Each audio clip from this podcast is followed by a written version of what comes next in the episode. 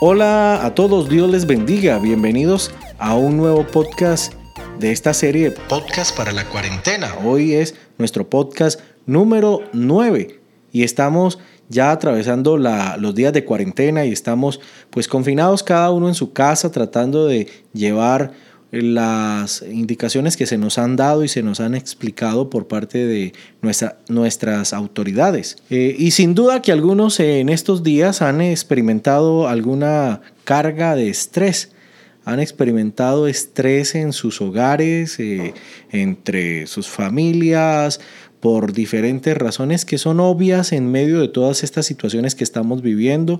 Genera estrés pensar en el día de mañana, genera estrés cuando pensamos en el alimento, cuando pensamos en las responsabilidades que tenemos y todo está totalmente paralizado y nos sentimos impotentes.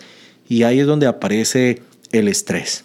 Pero el Señor Jesús, hablando de el estrés, que en su tiempo él lo llamó el afán, nos dice en el Sermón del Monte capítulo 6, versículo 25, Por tanto os digo, no os afanéis por vuestra vida qué habéis de comer o qué habéis de beber, ni por vuestro cuerpo, qué habéis de vestir.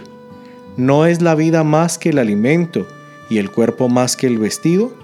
Esas son las palabras que el Señor Jesús menciona en el Sermón del Monte, hablándole a una comunidad que lo escuchaba y, que quizás estaban viviendo estrés por las dificultades que tenían. Él abre el sermón del monte diciendo bienaventurados los pobres y esto puede ser una referencia a las dificultades que estaban viviendo.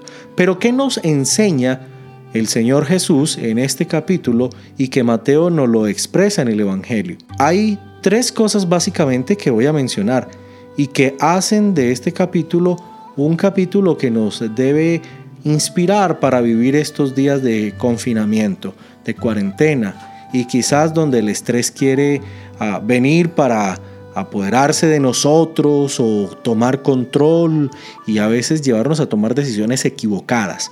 Lo que el Señor Jesús menciona es que no debemos estar afanados. Bueno, eso puede sonar muy fácil en términos de lo que estoy diciendo y quizás usted dirá, pero ¿cómo es posible no manejar estrés en estas circunstancias? Pues claro, es obvio que pueden haber algunas dificultades y esto genera estrés o muchas dificultades. Pero seguidamente el Señor Jesús nos dice que no nos afanemos y nos presenta la figura de Dios como Padre. Una imagen tal vez nueva para muchos de sus oyentes que veían a Dios distante, un Dios, el Dios de la ley y que mencionaban al Padre, pero al Padre Abraham como el padre de la fe, pero tener a Dios como padre para muchos de ellos no era algo cercano. Y pues en estos días creo que el Señor Jesús nos está invitando también a que entendamos que en medio de nuestro afán y nuestro estrés, miremos a Dios como Padre. Dios es nuestro Padre, Dios es tu Padre y Dios tiene cuidado de ti. Él cuida las aves, dice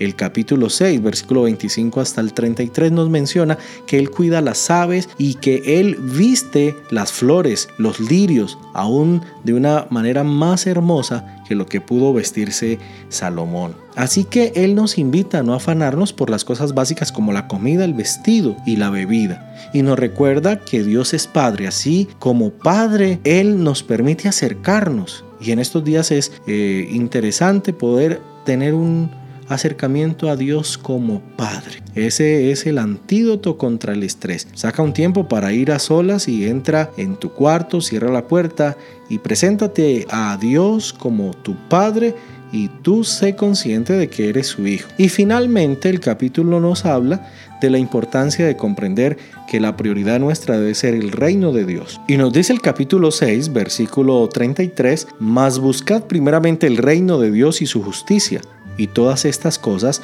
os serán añadidas. Y seguidamente nos hace una exhortación a no afanarnos por el día de mañana, porque en Dios hay descanso del día de mañana y en Dios hay provisión para el día de hoy. Te invito a que hoy alces tus ojos al cielo en medio de tu afán y le digas a Dios, tú eres mi Padre, en ti está mi vida y quiero hacer de tu reino la prioridad. Y sigamos adelante en medio de toda esta circunstancia sabiendo que Dios es nuestro buen Padre que cuida de nosotros. Dios les bendiga. Chao.